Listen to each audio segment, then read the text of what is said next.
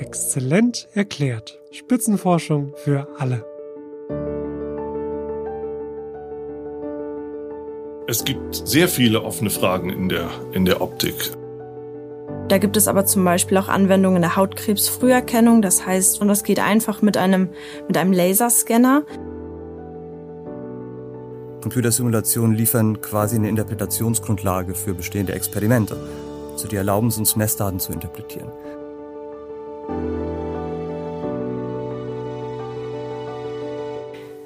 Herzlich willkommen zu einer neuen Episode von Exzellent erklärt, Spitzenforschung für alle.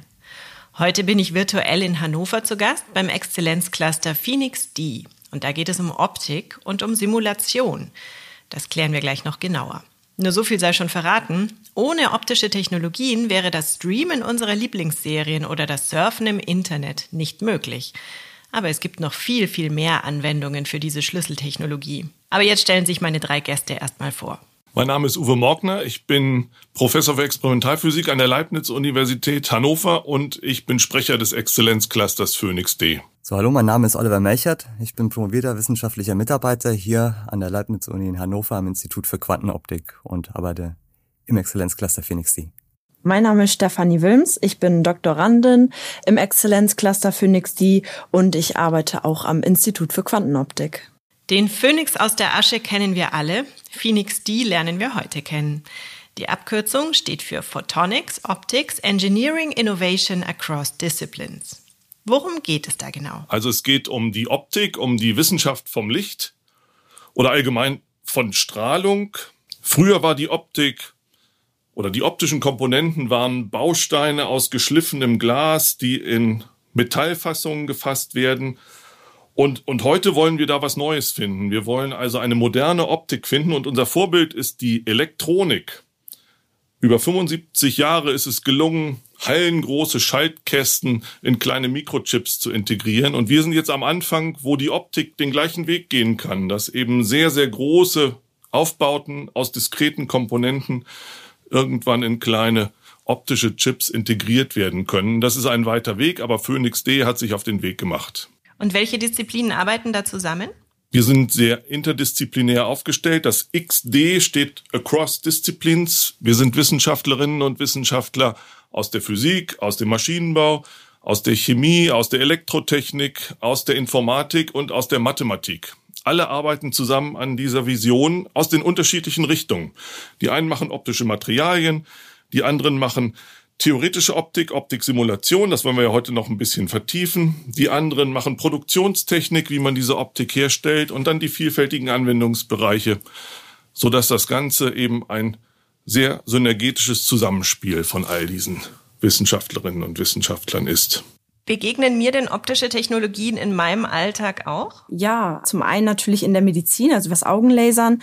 Da gibt es aber zum Beispiel auch Anwendungen der Hautkrebsfrüherkennung. Das heißt, wir äh, vermeiden äh, invasive Eingriffe wie das äh, chirurgische Entfernen der betroffenen Hautteile, um die dann danach zu analysieren, sondern das geht einfach mit einem, mit einem Laserscanner und natürlich auch die Detektion von Mikroplastik, die dadurch ähm, schnell und zuverlässig erfolgen kann. Also die, diese Mikroplastikteile sind sehr, sehr klein und tauchen unter anderem in, in Wasser auf und können dadurch eben sehr schnell detektiert werden darüber hinaus auch in der Biologie-Anwendung zum Beispiel ultrapräzise Mikroskopie. Da ähm, hat man durch Laseranwendungen eine Verbesserung von, also eine tausendfache Verbesserung erreichen können und äh, kann sich damit zum Beispiel Prozesse nun in Echtzeit anschauen, die vorher gar nicht aufzulösen waren. Das ist natürlich ein großer Vorteil. Das sind sehr konkrete Spezialanwendungen.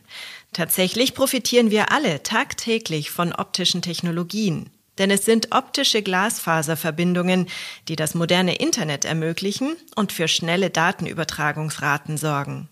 Und es ist unser Datenhunger, der die Weiterentwicklung und den Ausbau von optischen Technologien erforderlich macht. Wie sieht die aktuelle Entwicklung auf diesem Gebiet aus? Wir stellen fest, dass der Bedarf nach immer mehr Datenvolumen immer größer wird. Das heißt, das Datenvolumen steigt exponentiell und es ist im Moment nicht erkennbar, dass das irgendwann aufhört und, und weniger wird. Und zwar ist die aktuell am stärksten wachsende Anforderung äh, sind die Videodienste. Das heißt, Netflix und Amazon Prime und YouTube belegen weit über ein Drittel der Datenkapazität mit deutlich wachsendem Anteil. Und solange der Bedarf bei uns immer größer wird, die Serien zu gucken, die uns interessieren, wird auch immer mehr an optischer Technologie notwendig sein, um diesen Bedarf zu befriedigen. Mehr als ein Drittel des Datenvolumens wird durch Videostreaming verbraucht. Was kommt da sonst noch durch die Netze? Genau, der technische Datenverkehr, das ist natürlich auch eine ganze Menge, wo also eben äh, zwischen großen Banken zum Beispiel Daten hin und her geschafft werden. Dann die ganzen wissenschaftlichen Datendienste, wo eben Daten hin und her geschafft werden. Äh, aber dann ganz wesentlich auch äh, die die, das Surfen am Internet, also äh, indem man einfach die Webbrowser benutzt, das nimmt auch einen ganz wesentlichen Teil weg. Aber eben mit Abstand das Größte sind die Videodienste. Das sind also die konkreten Anwendungen, die wir in unserem Alltag kennen. Im Internet surfen, Filme streamen, Mails verschicken. Nun geht es also darum, möglichst viele Daten verschicken zu können. Dafür werden nicht etwa im Labor neue Glasfasern hergestellt. In der Forschung von Uwe Morgner und seinem Team spielen Simulationen eine große Rolle. Herr Morgner, Sie haben es gerade schon angesprochen, es geht auch um Simulationen. Wofür braucht es denn in dieser Forschung Simulationen? Wissenschaft war schon immer ein Wechselspiel zwischen Experiment und Theorie, also zwischen Beobachtung und Messung und auf der anderen Seite die Modellbildung und die mathematische Formulierung von Gesetzmäßigkeiten. Aber seit man einen Computer hat, dann kann man eben diese Systemat diese Gesetzmäßigkeiten eben systematisch auswerten. Das nennen wir Simulation. Das heißt, man kann eben am Computer Modelle auswerten und damit natürlich Experimente begleiten und erklären. Man kann aber eben auch ohne Experimente Erkenntnisse gewinnen und vorhersagen. Und das ist das Wesentliche, der wesentliche Vorteil, dass man eben manche Experimente gar nicht machen muss, weil man am Computer die entsprechende Simulation durchgeführt hat und auf diese Weise schon weiß, was rauskommt oder schon weiß, dass sich das Experiment nicht lohnt. Und mit der wachsenden Computerkapazität, die mittlerweile verfügbar ist, wird dieser Simulationsaspekt, dieses dritte Standbein der Wissenschaft immer wichtiger. Das heißt, der Vorteil ist Schnelligkeit, aber auch ein Kostenfaktor? Ja, absolut, absolut. Also Schnelligkeit, das hängt halt an der Größe des Modells und an der Komplexität der Rechnung ab. Manche Rechnungen dauern sehr, sehr lange. Äh, aber eben manche Experimente müssen nicht durchgeführt werden und das ist natürlich auch ein Kostenfaktor. Experimente können in Zukunft viel zielgerichteter realisiert werden, weil die Simulationen schon im Vorfeld eben Vorhersagen gemacht hatten, wo es sich lohnt zu suchen und wo nicht. Können Sie mir denn mal ein konkretes Beispiel suchen in Ihren Köpfen, damit ich das verstehen kann und nachvollziehen kann, was Sie mit Simulationen zum Beispiel machen? Also das ganz wichtige Anwendungsfeld der optischen Technologien, haben wir schon gehört, ist die optische Datenübertragung. So, und da werden eben Bits über den Atlantik transportiert und jedes einzelne Bit wird durch Licht kodiert. Licht an, Bit 1, Licht aus, Bit 0. So, und das wird von sehr, sehr vielen Effekten beeinflusst. Und man möchte natürlich im Vorfeld wissen, wie kommt dieses Bit auf der anderen Seite an, bevor man das Kabel in den Boden verlegt, bevor man das Kabel im Wasser verlegt. Und deswegen hat man sich sehr, sehr viel Mühe gegeben, die Effekte, die in dieser Glasfaser stattfinden, sehr genau zu modellieren, so dass man durch die Simulation jetzt akkurate und exzellente Vorhersagen machen kann, wie dieses Bit am Ende herauskommt. Und auf diese Weise kann man eben den Durchsatz der Daten optimieren und kann auf diese Weise durch eine einzige Glasfaser eben immer mehr von diesen Bits transportieren. Und das ist das Geheimnis der der Steigerung der Datenraten unseres Internets, dass es gelingt, immer mehr Daten durch die gleichen Glasfasern zu verlegen oder wenn man neue verlegt, dann die auch gleich so zu optimieren, dass es eben äh, einen viel höheren Datendurchsatz hat. Und dafür braucht man die Simulation in den optischen Technologien. Und mittlerweile sind diese Modelle, die wir benutzen, eben extrem akkurat, sodass die Vorhersage mit einer sehr großen Genauigkeit stattfinden kann. Ist es dann so, wenn ich mir das vorstelle, Sie haben also eine Simulation angelegt und dann gibt es einen Startknopf, den ich mir jetzt wahrscheinlich faszinierender vorstelle, als er ist. Und man freut sich dann schon auf das Ergebnis, was dann dieser Computer ausspucken wird. Also ist dieser Moment des Berechnens für Sie spannend? Wie geht's Ihnen da? Ja, also zuerst einmal zu dem Startknopf. Den gibt es tatsächlich in der Realität nicht. Äh, also eine Simulation durchzuführen, da äh, gehört natürlich an sich schon jede Menge Arbeit dazu, weil ja die ganze Arbeit, die davor gemacht wird, da drin einfließt. Und das heißt, man setzt sich teilweise wirklich auch stundenlang hin und äh, überlegt sich, wie kann ich denn jetzt dieses Problem, was vor mir liegt, sei es jetzt der Lichttransport oder sei es etwas komplett anderes, irgendwie in Computersprache umsetzen. So, und das heißt, dann teste ich das und ich grübel sehr lange danach und dann startet man irgendwann eine Simulation, in der Regel eine Testsimulation und schaut sich an, was rauskommt. Und nachdem man dann natürlich äh, stundenlang davor gesessen hat, freut man sich natürlich dementsprechend, wenn das, was rauskommt, danach am Ende auch äh, im Prinzip den Erwartungen entspricht und äh, noch besser natürlich das zeigt, was man vielleicht erhofft zu sehen, was man sich irgendwie schon vorher als Idee überlegt hat. Und ähm, ganz oft ist es wirklich auch so, dass man, äh, wenn man vielleicht an einer Veröffentlichung arbeitet, auch über Nacht lange Simulationen laufen lässt. Das ist dann auch tatsächlich das Erste, was ich morgens dann mache. Ich schaue mir an, was ist da rausgekommen und äh, ja, da freut man sich natürlich, wenn es dann äh, was ist, was man erwartet hat. Aber das ist leider nicht immer der Fall. Eher so ja seltener. Also so eine Projektarbeit bringt im Prinzip Arbeit an drei Bereichen mit sich. Das erste ist die Anwendungsdomäne. Bei uns ist das die Optik. Klare Sache. Das ist der Bereich, in dem wir die Forschungsfragen finden. Dazu gibt's die numerische Mathematik. Die liefert uns die numerischen Methoden und Algorithmen, die wir auswählen, um die Probleme, für die wir uns interessieren, zu lösen. Und der dritte Bereich ist die Informatik. Die Informatik gibt quasi Softwarelösungen vor, die äh, uns dann genügen, um einen geschriebenen Satz an Formeln tatsächlich auf den Computer zu packen. Ne? Das heißt, so Simulationen zu machen, setzt im Endeffekt sehr viel Know-how voraus. Aber es ist nicht so, dass es nur eine Methode oder nur einen Algorithmus oder nur eine Art und Weise es in Software umzusetzen gibt und die geeignete Auswahl zu treffen. Das ist durchaus ein kreativer Prozess. Ne? der sagt auch oftmals viel über das Individuum aus. Kann man denn solche Simulationen in beide Richtungen machen, um zu überprüfen, ob sie stimmen? Also das Ergebnis dann wieder rückwärts in die Simulation schicken und gucken, ob man wieder am gleichen Ausgangspunkt rauskommt? Das ist äh, nicht notwendigerweise immer möglich, aber wir haben natürlich äh, Mittel, um zu testen. Und das heißt, es gibt, wenn wir uns für ein bestimmtes Problem interessieren, mitunter Grenzfälle, die sehr einfach auch analytisch über Formeln handhabbar sind, gegen die wir vergleichen können. Oder aber wir können Vereinfachungen vornehmen und können dann nach Plausibilität der Ergebnisse fahren. Es gibt Fragen, es gibt unterschiedliche Möglichkeiten eben zu testen. Wie viele dieser Simulationen landen dann wirklich auch in einem Experiment? Das ist sehr abhängig tatsächlich vom Projekt. Erstmal ähm, muss man natürlich noch dazu sagen, dass nur ein kleiner Teil der Simulationen, die wir machen, am Ende auch irgendwo landet in dem Sinne, weil man natürlich, wie das ja vorhin schon gesagt wurde, auch viel testet. Man ähm, rechnet ja viele Sachen mehrfach, man macht, legt Studien an und um sich dieses Phänomen anzuschauen, das heißt es sowieso schon nicht so, dass man sagt, äh, jede Simulation, die ich jetzt mache, die ist so gut durchdacht, dass ich da auf jeden Fall am Ende äh, das mit reinnehmen kann, in was auch immer. Aber ähm, das kommt durchaus vor, dass auch unsere Simulationen beitragen können zu Experimenten, die schon beobachtet wurden im Labor. Das heißt, es gibt entweder die Simulation als eigenständige Sache oder es gibt sie in Verbindung mit der Praxis, mit den Experimenten zur Bestätigung zum Beispiel. Computersimulationen liefern quasi eine Interpretationsgrundlage für bestehende Experimente. Also die erlauben es uns, Messdaten zu interpretieren. Das ist allerdings nur eines von zwei möglichen Zielen von solchen Computersimulationen. Das zweite Ziel ist, naja, Simulation gestatten es eben recht komplexe Modelle von physikalischen Problemen zu untersuchen. Und dann ist dann mehr das Ziel, aufzudecken, wie so elementare optische Prozesse überhaupt ablaufen.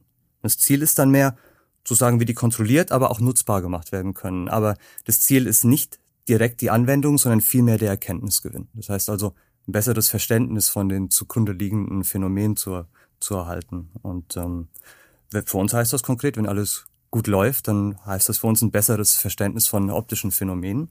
Und das kann dann wiederum einen Sprung in der Technik oder der Technologie bewirken.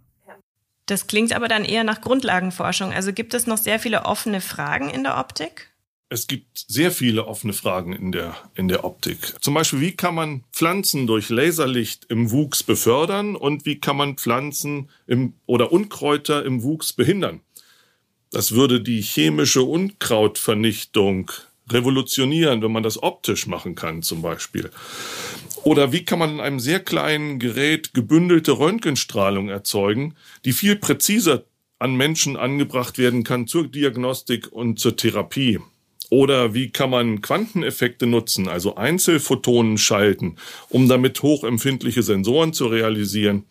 Zum Beispiel für bestimmte Biomarker, zum Beispiel für Biomarker im Blut oder für Antikörper. All diese Dinge haben ein riesiges Potenzial, brauchen noch eine Menge Grundlagenforschung. Und am Ende, wie kann man all diese schönen, komplexen neuen Systeme, die wir demonstriert haben und die vorher simuliert worden sind, wie kann man die präzise, aber kostengünstig in großen Stückzahlen produzieren? Auch diese Produktionstechnik ist ein wesentlicher Schwerpunkt in unserem Portfolio. Frau Wilms, wie sieht denn eigentlich Ihr Arbeitsalltag aus? Wie kann ich mir das vorstellen? Wir haben schon gehört, Sie stehen nicht in einem Labor oder selten, sondern Sie sitzen dann eher am Computer. Ja, das ist korrekt. Ähm, also ich sitze am Schreibtisch vor dem Computer.